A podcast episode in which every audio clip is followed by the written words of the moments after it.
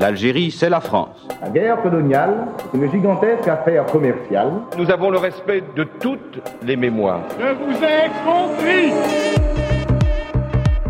Comment est-ce qu'on se construit sur des silences? Comment est-ce qu'on grandit quand nos histoires familiales ne coïncident pas avec le discours dominant?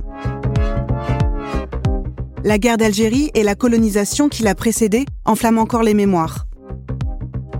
Comme 7 millions de Français, Asiba, Anne-Cécile, Ferrat, Abdallah, Hélène et Olivier ont reçu cette histoire en héritage.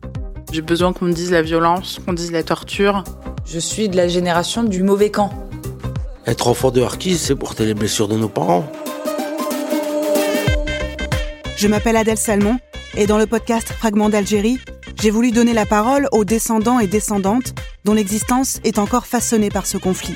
C'est pas juste une histoire entre les gentils et les méchants. Pourquoi on n'en parle jamais? On est marqué au fer rouge, maintenant. Est-ce que c'est possible d'apaiser les mémoires 60 ans après les faits? À quelles conditions? Et peut-on vraiment parler de réconciliation? C'est pas normal qu'on ait défiguré l'histoire en fait.